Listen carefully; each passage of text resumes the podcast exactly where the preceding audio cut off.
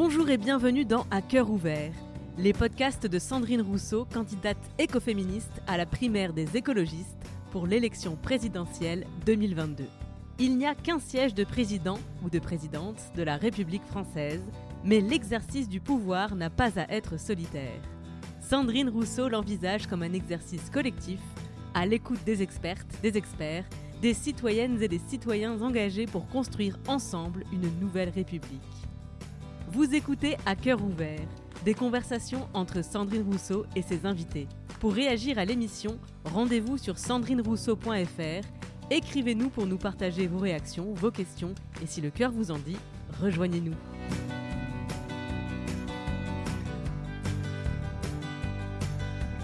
Pourquoi le pouvoir politique est-il à ce point l'apanage des hommes? Pourquoi les femmes sont si peu nombreuses à réussir à accéder aux postes de pouvoir? Comment peut-on changer la donne Pour y répondre, cette semaine dans À cœur ouvert, Sandrine Rousseau reçoit Marlène Coulongulu, professeure en sciences de la communication, experte de la représentation des femmes dans les médias et dans les sphères de pouvoir. Ensemble, elles discutent de l'accès des femmes au pouvoir politique, des symboles et des codes de genre associés à l'exercice du pouvoir. Bonne écoute.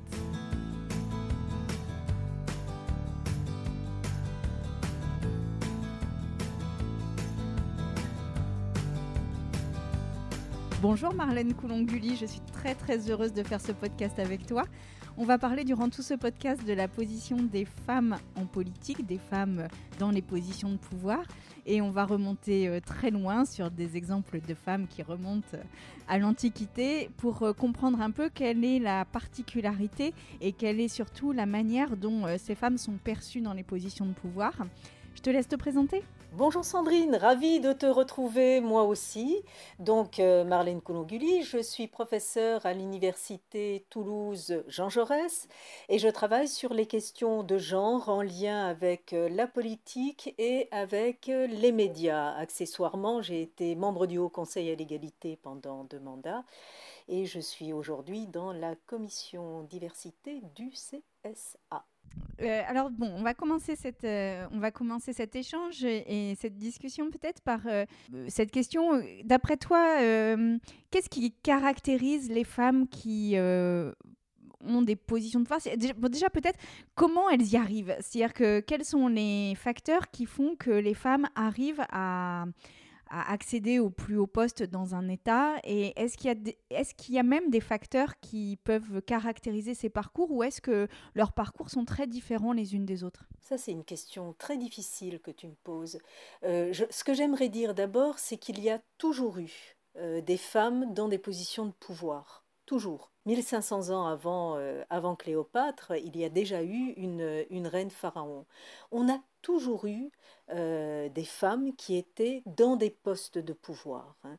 Alors on pourrait évidemment remonter, je ne sais pas si c'est quelque chose que tu envisages euh, que nous abordions pendant notre, notre, notre, temps de discussion, on, pourrait remonter plus proche de nous dans les sociétés occidentales, que ce soit au Moyen Âge, où là aussi les femmes ont occupé des fonctions éminemment importantes, hein, ou ultérieurement. Tout s'est grippé en fait au, au 19e siècle, en gros. Donc ça, c'est devenu catastrophique pour les femmes au XIXe siècle. Alors, euh, quand tu me dis qu'est-ce qui caractérise ces femmes qui sont arrivées à des postes de pouvoir, il y a bien sûr euh, le contexte culturel, historique, qui favorise ou qui ne favorise pas. Globalement, euh, ça n'a quand même pas favorisé la place des femmes au plus haut poste. Et si on restreint euh, la question à la situation actuelle, qu'est-ce qui caractérise les femmes qui aujourd'hui euh, arrivent dans des fonctions de pouvoir, euh, ben, la réponse ne peut pas être simple parce que la réalité, elle est toujours complexe. Donc, est-ce qu'on se lance dans la complexité d'une réponse qui fait intervenir à la fois des éléments conjoncturels et structurels, euh, des éléments d'ordre institutionnel et personnel euh, Tout ça, ça joue. Et ce qui est sûr, c'est que toutes celles qui sont arrivées à des postes de pouvoir, elles l'ont voulu et elles y sont arrivées à la force du poignet. Ça, c'est certain. On leur a rarement laissé la place et le loisir de le faire. Donc ça, il faut, il faut bien le savoir, c'est que les femmes qui sont aujourd'hui à des fonctions de pouvoir, elles y sont arrivées à la force du poignet. Ça, c'est très fort comme euh, très fort comme idée et c'est très fort comme constat. Euh, quand tu dis euh, c'est à la force du poignet, est-ce qu'elles ont subi des Est-ce que par exemple on peut dire qu'elles subissent des attaques supplémentaires, des difficultés supplémentaires par rapport aux hommes? J'imagine que, enfin, je, je, suppose la réponse, mais de quels ordres en fait sont ces ces moments où les femmes sont empêchées de, de pouvoir, ou du moins où on veut les empêcher de pouvoir? Comment comment en fait on envoie des messages aux femmes qui veulent le pouvoir qu'elles n'y sont pas légitimes. Parce que l'univers politique a été construit par et pour les hommes. Donc c'est un monde euh, qui, a été construit sur l'exclusion des femmes. Donc ça, c'est une, donnée fondamentale. Là encore, hein, on pourra revenir sur la façon dont cet univers politique euh, s'est construit, que ce soit dans l'éthos, dans l'identité des hommes de pouvoir ou que ce soit dans la, dans la structuration des lieux.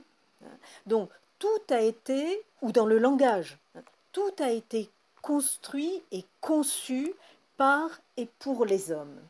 Donc les femmes à la fin du XXe siècle, en gros à partir des années 90, où on a commencé euh, à voter les lois dites de parité, lois qui se sont affinées, durcies au fil du temps, les femmes sont arrivées dans un monde où elles n'étaient pas attendues. Donc, il a fallu euh, ou alors qu'elles, euh, j'allais dire qu'elles s'alignent d'une certaine façon et qu'elles adoptent des façons de parler, des façons d'être, des façons d'agir qui étaient celles des hommes, ou alors qu'elle fasse une proposition alternative, auquel cas elle risquait d'être perçue en permanence comme des outsiders. En gros, euh, voilà, il y a une espèce de, euh, ce qu'on pourrait appeler une espèce de double bind. Voilà, légalement, vous pouvez effectivement entrer en politique, faire de la politique, mais en fait, rien n'est fait pour que vous vous y sentiez à votre place. Donc voilà, ça c'est une des, une des difficultés. Euh, une des difficultés majeures euh, que, que, rencontrent les femmes en politique. C'est-à-dire rien n'est fait pour qu'avec leur façon euh, de fonctionner, elles puissent trouver leur place. Est-ce que tu aurais des exemples un peu de, de ça sur la difficulté des, des femmes prenons, prenons quelques exemples. La parole publique qui est un des, un des points qui me voilà qui m'a toujours beaucoup interpellée. la parole publique se parle haut. Le verbe public est un verbe fort. Euh, ce qu'on a tous dans la tête, euh, s'agissant du charisme des hommes politiques, ce sont des hommes politiques qui s'imposent par la parole, par le verbe. Hein. Ils parlent fort, ils parlent haut, ils parlent bien. Ils ont un corps qui est, euh, disons, à l'avenant, un corps ample qui se déploie, ils ont des gestes amples. Et puis, quand un homme politique est en campagne, tout ça marche ensemble, il va étreindre les gens qui sont autour de lui, il va les serrer dans les bras, il va faire des, euh, il va embrasser des femmes, des enfants, etc., etc. Alors, mettons maintenant à la place d'un homme politique une femme politique. Elle est à la tribune est-ce qu'elle va pouvoir déployer son corps à l'égal d'un homme? Elle va monter ses bras et qu'est-ce qui se passe? Sa robe, sa jupe, son t-shirt vont remonter en même temps que ses bras et elle va risquer de montrer son nombril, etc., etc. Elle va essayer de parler fort. Elle parle fort et sa voix euh, pour des raisons, euh, disons, à la fois construites et des raisons biologiques, sa voix va se casser. Et elle va, soi-disant, partir dans les aigus. Et on va dire, oh là là, mais elle a une voix de poissonnière, elle a une voix aiguë, ou alors elle va vouloir faire campagne, descendre dans, dans une assemblée, est-ce qu'elle va pouvoir étreindre les gens qui sont en face d'elle euh, comme un homme pourrait le faire? Donc on voit que la façon de faire politique au sens le plus, j'allais dire, le plus concret, hein, le plus basique, faire campagne, est pensée par et pour les hommes et non pas par et pour les femmes. Mais ça, euh, peut-être que le Covid finalement nous aidera à, sortir de, ce, de, cette politique très tactile qu'on a en France et qui est en effet beaucoup plus compliquée pour les femmes. Ça, je l'ai expérimenté de maintes fois. C'est-à-dire que quand tu as un maire euh, qui euh, fait campagne pour sa réélection et il fait des étreintes à, tour de bras, j'allais dire, au, président d'association, etc. Puis toi, tu arrives à côté, tu peux absolument pas faire la même chose. Donc forcément, il y a une espèce de petite gêne même qui s'installe. Enfin, c'est assez étrange et, ça renvoie immédiatement au fait que bah, qu'est-ce que tu fais là quoi En fait, il y, a vraiment euh, immédiatement ça. Après, moi, je suis aussi très surprise que dans l'imaginaire politique et dans les, les, valeurs que revendiquent les hommes en politique, il y ait par exemple beaucoup de valeurs qui sont des valeurs euh, très masculines, du type euh, je suis euh, un chef d'équipe sportive. alors déjà, les références au sport, par exemple, sont très courantes et on sait quand même que le rapport au sport des, des femmes et des hommes n'est pas le même. Alors évidemment, quand on pense sport, on voit des hommes. Hein, donc il y a souvent, il est souvent fait mention de, de marathon ou de jeux d'équipe par exemple d'équipes de foot, euh, mais les équipes de foot, elles sont non mixtes et, euh, et, le foot féminin, même s'il commence à percer, euh, n'a pas la même histoire que le, foot masculin. Donc en fait, je trouve que même ce qui valorise, en fait, ce qui, les arguments que tu peux dire dans la sphère publique pour dire je suis la personne qui va bien exercer son leadership, eh bien tu manques de d'éléments qui te permettent en tant que femme d'assurer ton auditoire du fait que tu vas être en bonne position de leadership. L'imaginaire politique est masculin. Hein. Tu, le, tu le noterais justement à travers les métaphores qui sont mobilisées en permanence pour dire euh, le ou la politique. Donc effectivement, l'imaginaire politique est, est, masculin. Et, et la, enfin, ce que tu dis euh, là aussi, c'est que la virilité de l'homme de pouvoir est constitutive de notre, de notre imaginaire politique, de notre imaginaire collectif. Hein. Euh, un autre exemple qu'on pourrait avancer, c'est que la puissance politique, la puissance sexuelle et, tu es bien placé pour le savoir, la jouissance des femmes, finalement font partie euh, euh, de la façon dont on pose l'homme de pouvoir. Le leadership, l'homme de pouvoir, l'homme politique. Donc la virilité est au cœur de cet imaginaire et de cette façon de penser et, de concevoir le politique. Alors je, cite toujours ce livre que tu avais peut-être lu, qui est sorti dans les années 90, qui s'appelait Sexus Politicus. Je ne sais pas si tu l'avais lu. Et euh, les, auteurs de cet ouvrage, quand ils avaient engagé leur, euh, leur travail euh, d'enquête sur la relation des hommes politiques aux femmes ont été absolument euh, étonnés de la facilité avec laquelle ces hommes politiques qu'ils interrogeaient parlaient de leur conquête. Et en fait, voilà, c'est ça qui est intéressant. C'est qu'il n'y avait en fait euh, aucune gêne à dire euh, oui, effectivement, on a eu pas mal de conquêtes féminines. Au contraire, le fait d'avoir euh, des conquêtes féminines était constitutif euh, de cette façon euh, de poser l'homme de pouvoir. Donc avoir des femmes, c'est une façon d'être un homme et d'afficher sa virilité, donc son leadership et le fait qu'on a le pouvoir. Bon, alors comme euh, là, euh, on, s'oriente vers une campagne présidentielle où on veut renverser la table, y compris les codes du pouvoir, on va peut-être euh, s'interroger un peu de savoir comment les femmes qui ont réussi, là, parce qu'en plus, il y, a plusieurs, il y a eu plusieurs élections de femmes ces dernières années dans, dans des pays, dans plusieurs pays. qu'est-ce que, comment elles, elles arrivent à soit renverser les rôles, soit à faire avec les codes de la politique leur place en politique C'est quoi en fait les, les, trucs et astuces, j'ai envie de dire, ou, leur positionnement même politique de fond qui font qu'elles arrivent à tracer leur chemin en étant crédibles et euh, sans être à un moment donné barrées dans leur route. Parce que moi, ce qui me frappe beaucoup, c'est vraiment euh, le, truc qu'à un moment donné, il y a quand même des forces contraires. C'est pas juste euh, de l'invisibilité, c'est qu'on s'organise pour que tu n'y arrives pas. Enfin, je crois qu'il euh, y a quand même plusieurs épisodes qu'on pourrait relater de ce point de vue-là. Mais en tous les cas, là, la question, c'est vraiment comment, euh, comment les femmes, en fait, y arrivent. C'est-à-dire, quels sont, euh, dans les exemples que l'on a aujourd'hui, comment elles y sont arrivées? Une Angela Merkel, une euh, Kamala Harris, peut-être aussi euh, Hillary Clinton, parce qu'on dit qu'elle n'y a pas réussi, forcément, parce que Trump a gagné à la fin, mais quand même, elle avait plus de voix que Trump, donc elle a quand même réussi à installer quelque chose dans, dans la campagne américaine. Donc, comment tu interprètes et qu'est-ce que tu vois comme signaux forts de leur campagne qui leur ont permis ça?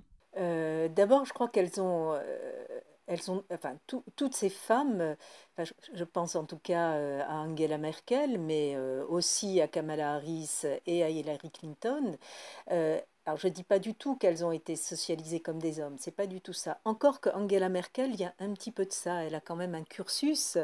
bon, elle, a, elle est physicienne, hein. elle était en Allemagne de l'Est où bon, il y, y, avait évidemment que le régime d'Allemagne de l'Est bon, dictature hein, qui a été mise en place, euh, euh, on ne va, va pas dire que c'était une bonne chose, mais en termes de socialisation, euh, les femmes et les hommes étaient quand même beaucoup plus proches. Moi, j'ai souvenir d'avoir beaucoup voyagé dans les pays de l'Est quand j'étais plus jeune, et j'étais toujours sidérée dans les années 70, dans les années 80, de voir des femmes chauffeurs de bus, de voir des femmes qui maniaient le, le marteau-piqueur dans les rues. Donc, la socialisation des femmes et des hommes, si on reste sur euh, euh, sur Angela Merkel était quand même plus proche euh, qu'elle qu'elle ne l'était dans d'autres pays occidentaux. Hillary Clinton a, fait des, un cursus universitaire qui, qui évidemment n'a rien à envier à celui des, des, plus grandes personnalités politiques qui ont, qui ont percé en politique. Donc je pense qu'il faut avoir une légitimité que ce soit euh, sur le plan euh, euh, universitaire, intellectuel, social ou autre, donc une légitimité qui est installée et qui donne cette confiance en soi qui va permettre ensuite de partir à la conquête du pouvoir. Ensuite, il y a des questions d'alliance, de stratégie, etc. etc. Mais je pense, je, me suis souvent demandé qu'est-ce qu'une Trump au féminin, est-ce qu'une Trump au féminin aurait pu passer les obstacles. Je n'en suis pas certaine. Euh, je pense que pour qu'une femme passe les obstacles, il faut qu'elle ait cette légitimité euh, forte, cette légitimité traditionnelle très forte qui lui donne confiance en elle et qui lui permette d'avancer. Ensuite, c'est affaire de stratégie, c'est affaire euh, d'alliance, etc. Mais quand on n'a pas été socialisé euh, homme, et je pense notamment à plein de candidates là au régional ou au départemental qui n'ont pas forcément euh, cette socialisation, est-ce que par exemple des réseaux de sororité, des réseaux de femmes peuvent les aider à, affermir leur légitimité et leur confiance en elles à aller dans la sphère politique? Certainement, sauf que ces réseaux n'existent pas, enfin sont pas très nombreux en France. Hein. Autant ils sont développés euh, en Europe du Nord et dans certaines autres régions du monde, autant en France on n'a ces, réseaux de sororité. En France, le clivage politique euh, reste éminemment, euh, éminemment dominant. Je pense toujours à l'épisode euh, François Aubert, là, Sandrine Mastier. Non, où c'était avec Véronique Massonneau. Tu te souviens quand il y avait eu ces, ces, caquettements? Moi, j'aurais attendu que toutes les femmes de l'Assemblée nationale se lèvent et sortent. Quand il y a eu l'épisode Cécile Duflot qui se fait tacler sur sa robe, moi, j'aurais attendu que les femmes de l'Assemblée nationale se lèvent et sortent, comme elles l'ont fait quand Mazetier a été euh, pénalisé pour euh, s'être mal comporté. Tous les membres du parti euh, ont, ont, quitté l'Assemblée nationale. Donc, la, la, la force partidaire en France est beaucoup plus forte que les réseaux de sororité, que les réseaux de sororité. Donc c'est un peu compliqué hein, de ce côté-là et ça mériterait d'être développé, bien sûr.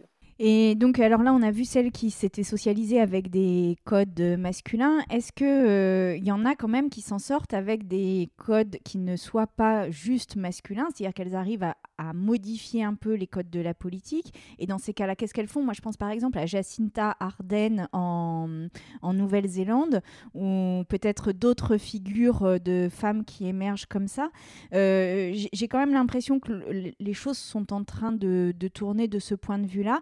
Comment on arrive à à la fois jouer dans une cour où les codes ne sont pas les nôtres et à imposer les nôtres? Parce qu'en fait, euh, je pense qu'il y a un moment donné où il faut que nos codes s'imposent. Et comment ça se passe un peu cette chose-là?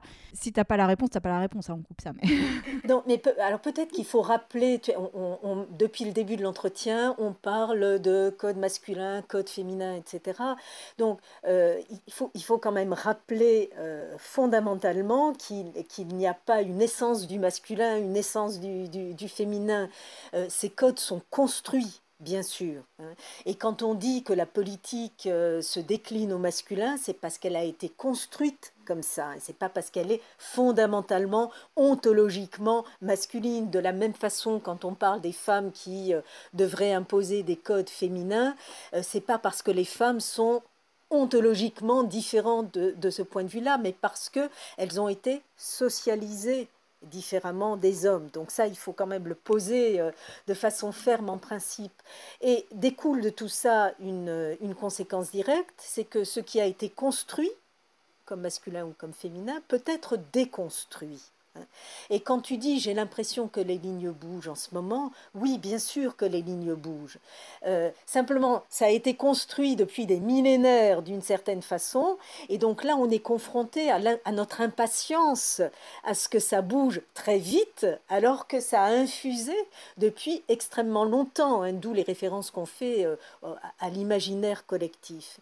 Mais euh, il, y a, il y a des sondages qui sont faits régulièrement et qui montrent qu'aujourd'hui, 9 Sur 10 euh, pensent qu'on peut avoir une femme présidente de la République.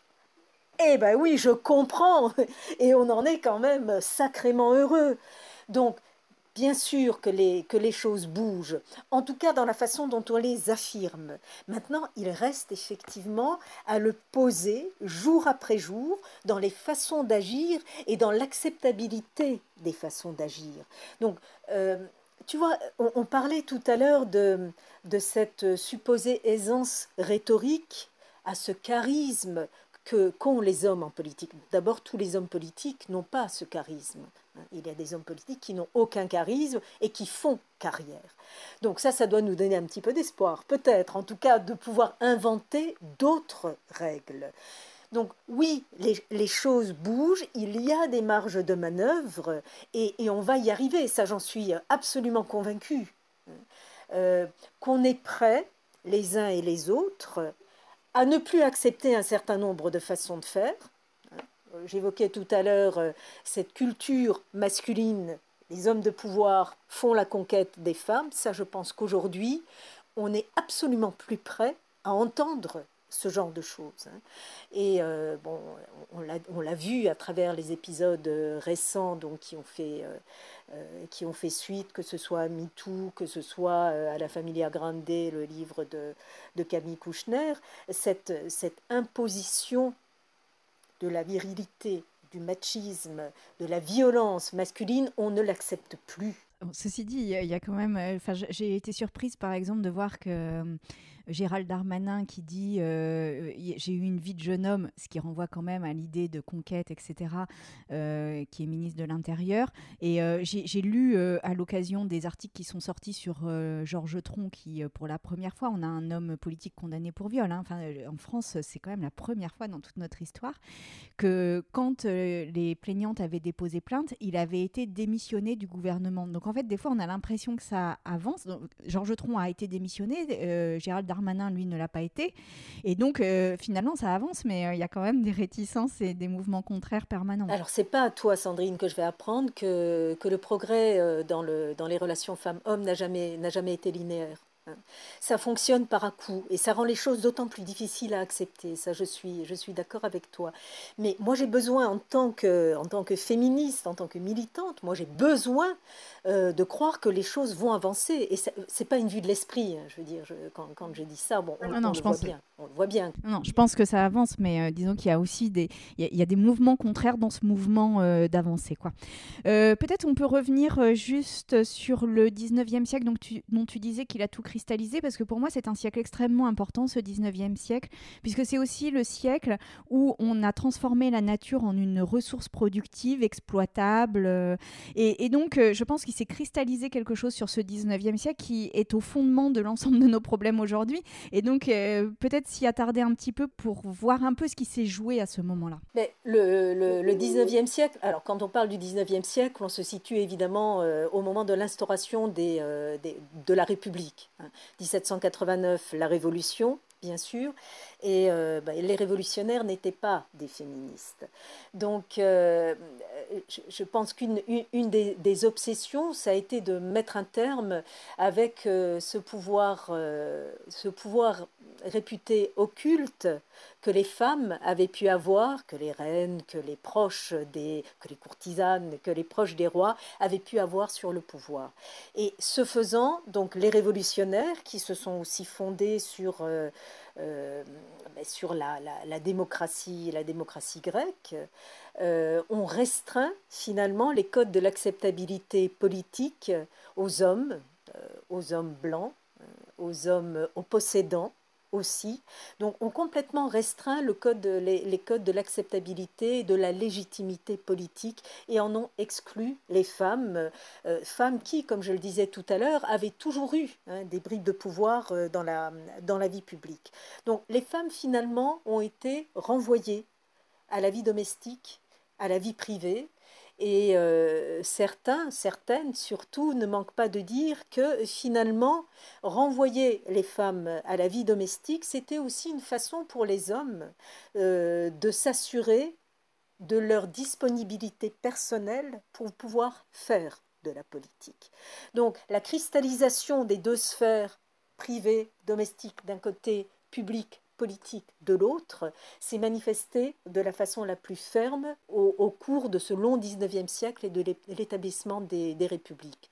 Bon, tu le sais très bien, euh, il y a eu, euh, bon, alors on peut citer évidemment Olympe de Gouges, hein, euh, disant les femmes ont eu le droit de monter à l'échafaud, il faut aussi, etc. Bon, Olympe de Gouges et toutes les femmes ont été exclues très violemment de la, citoyenneté et on sait que ultérieurement les républiques ont débouté euh, à six ou huit reprises, je ne sais plus, les demandes qui ont pu être euh, formulées par les femmes d'accéder à la citoyenneté.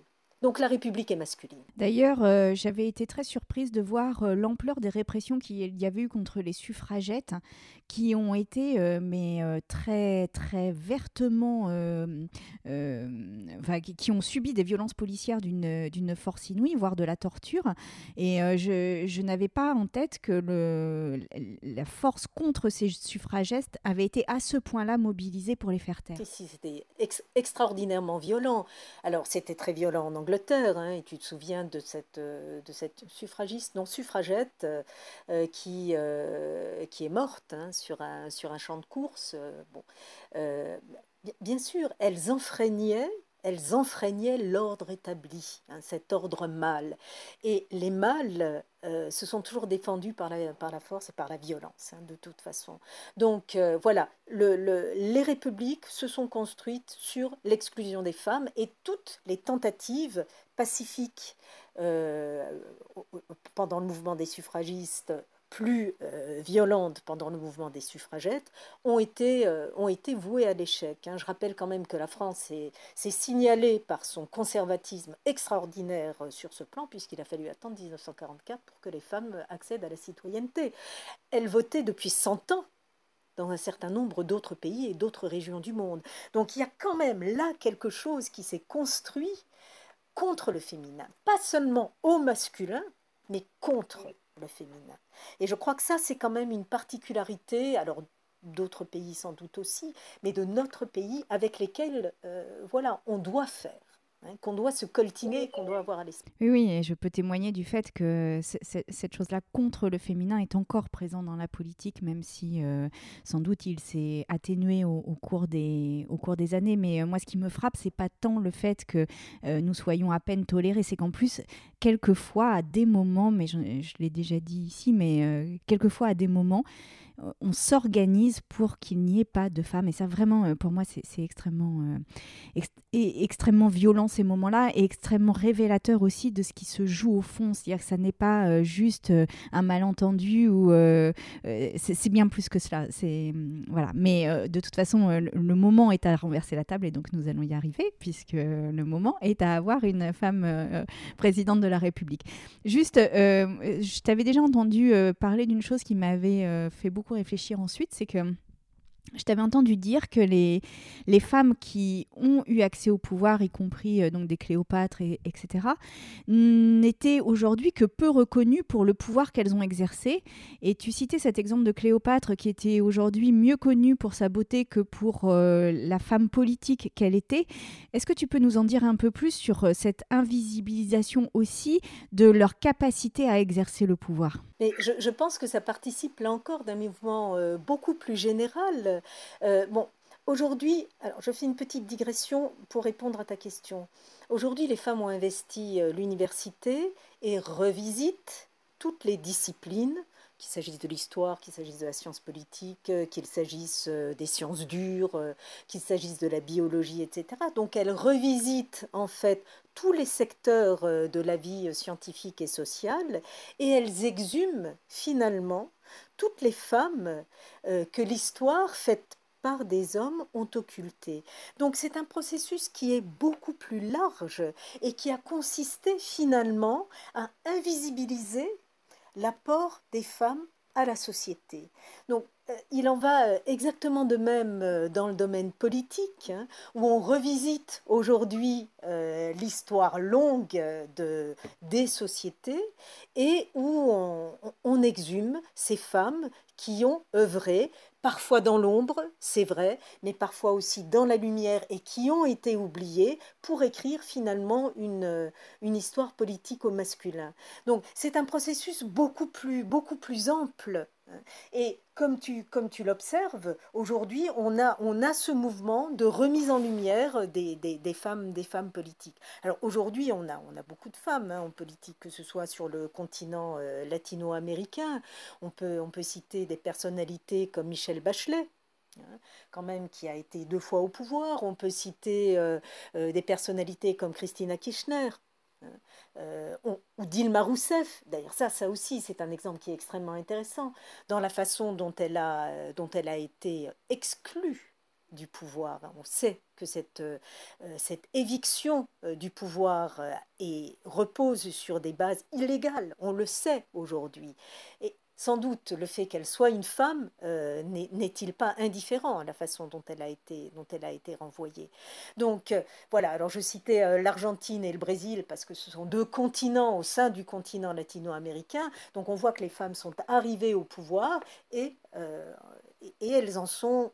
Voilà, leur position est toujours fragile. Ça aussi, c'est frappant. Qu'est-ce qu'on peut retenir du règne de Cléopâtre aujourd'hui? C'est-à-dire, euh, si on regardait cette femme comme une femme politique d'aujourd'hui, et avec notre regard justement euh, imprégné de ce mouvement de fond dont tu disais qu'il euh, il démasculinisait en fait le regard sur le rôle des femmes dans la société, qu'est-ce qu'on ce qu'on pourrait dire de Cléopâtre aujourd'hui et de son règne? Mais ce que je trouve très révélateur, c'est que justement, c'est, euh, le bilan politique de Cléopâtre est totalement occulté. Ce qu'on retient d'elle, c'est euh, l'amante, la maîtresse, la belle femme, euh, c'est la maîtresse d'Antoine, celle qui s'est offerte nue, enroulée dans un tapis, dans, les, dans les bras du, du conquérant. Donc c'est quand même extraordinaire que ce soit ça qu'on retienne d'elle, ou de Marie-Antoinette, bon, qui n'était pas évidemment reine, mais que ce soit toujours les frasques sexuelles que l'on retienne des femmes euh, qui sont au pouvoir. Le, pouvoir des femmes est toujours entaché de sexualité. Une femme qui a du pouvoir, elle est toujours sujette euh, à une sexualisation excessive. Toutes les figures de pouvoir qui ont été construites par des hommes, ont été dévaluées, figures de pouvoir féminines construites par les hommes, ont été dévaluées parce que sexualisées. Pensons aux Amazones. Hein. Les Amazones, femmes de pouvoir, certes, femmes castratrices, hein, qui instrumentalisaient les hommes pour arriver à leur fin. Donc on construit une image de femme de pouvoir et on la dévalue. Les sorcières. femme de pouvoir, certes, mais elle aussi. Hein, euh, les sorcières, copulant avec le diable, etc. Et on peut faire aussi un parallèle entre l'image du sorcier, qui est plutôt positive, et l'image de la sorcière, qui est éminemment négative, et dont il faut évidemment se débarrasser en les mettant sur le bûcher. Les pétroleuses, dont on sait que ce sont des figures qui sont largement imaginaires.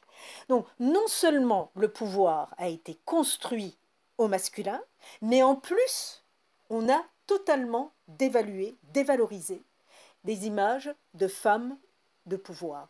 Donc voilà, j'allais dire que l'héritage, il est doublement difficile à porter. Hein.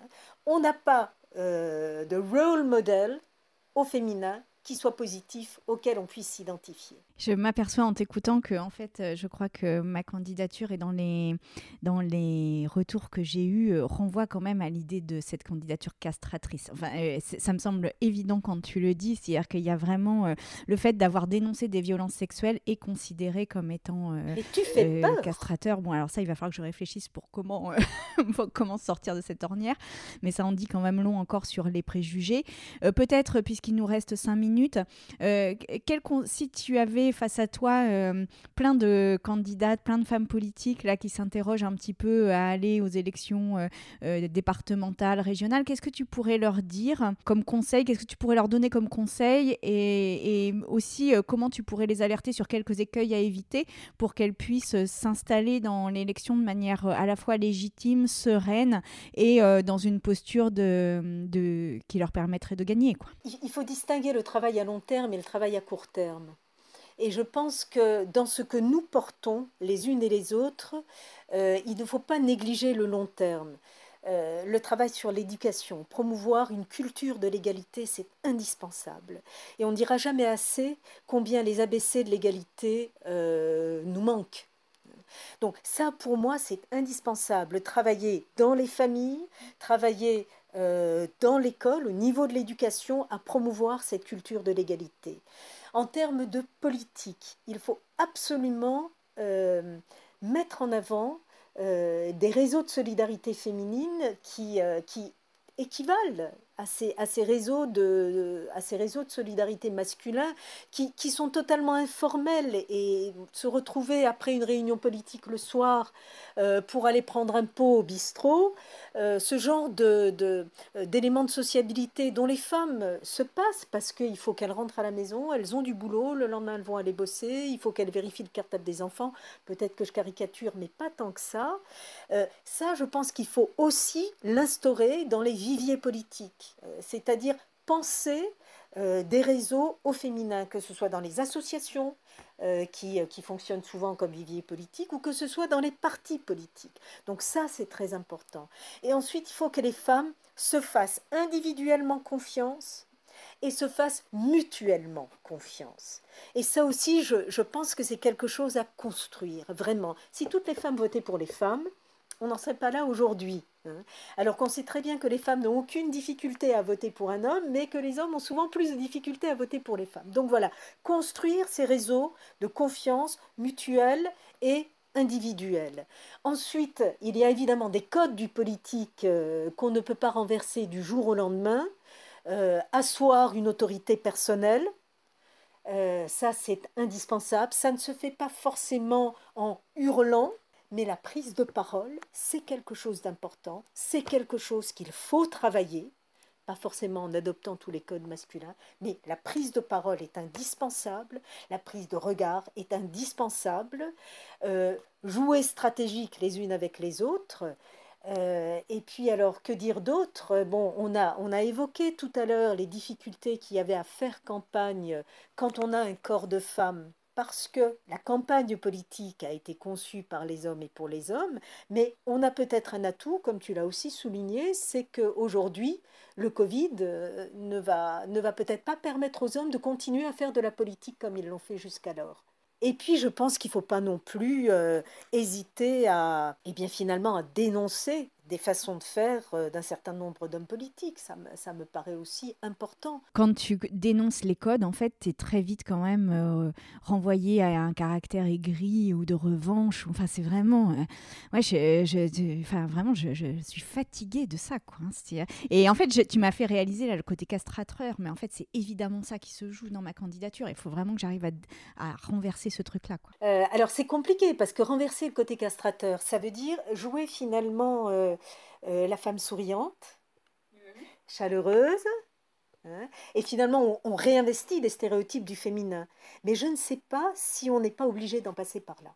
Alors moi j'ai envie de conclure cet entretien euh, par une phrase qui me vient là depuis que je t'écoute euh, ce matin et, qui est euh, une phrase de Freud. Alors il y avait une femme qui était allée voir Freud et qui lui avait dit bon je suis enceinte comment faut-il que j'éduque mon enfant pour qu'il soit bien et que cette éducation soit bonne et tout ça?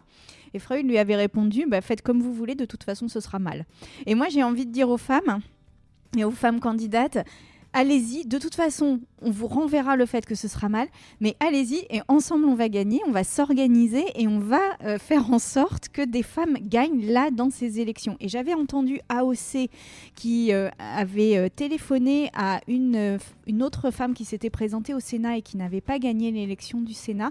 Et au téléphone, elle lui avait dit cette phrase, elle lui avait dit, tu sais bien que pour qu'il y en ait une d'entre nous qui gagne, il faut qu'il y en ait 100 qui se présentent. Eh bien, peut-être que c'est ça le, message que je voudrais envoyer là pour les élections régionales et départementales, puis pour la présidentielle. C'est pour qu'il y en ait une d'entre nous qui gagne, il faut qu'il y en ait 100 qui se présentent. Et donc, allons-y, on s'entraide. On sait qu'il y aura des défaites et on sait que ce sera difficile, mais si on est ensemble, alors on peut y arriver. Donc voilà, allez, sororité, force et l'avenir est partagé. Ce qu'on pourrait dire aussi, tu vois, c'est qu'on ne retrouve jamais les images qu'on a vues pour les, primaires de 2017, que ce soit la primaire de la Belle Alliance Populaire à gauche, où on a eu une femme dans un aréopage d'hommes, c'était Sylvia Pinel, ou que ce soit à droite, où on a une femme, NKM, dans un aréopage d'hommes. Donc tu as raison, il faut y aller et il faut y aller en force, absolument.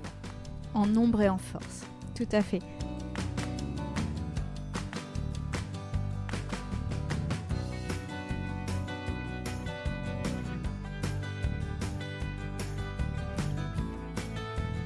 Vous venez d'écouter À cœur ouvert, conversation entre Sandrine Rousseau et les expertes, les experts, citoyens et citoyennes engagés pour construire ensemble une nouvelle République. Si cette émission vous a plu, vous a intéressé, vous a donné envie de réagir, n'hésitez pas à la partager autour de vous. Rendez-vous sur sandrinerousseau.fr pour nous partager vos réactions, vos questions, et si le cœur vous en dit, rejoignez-nous.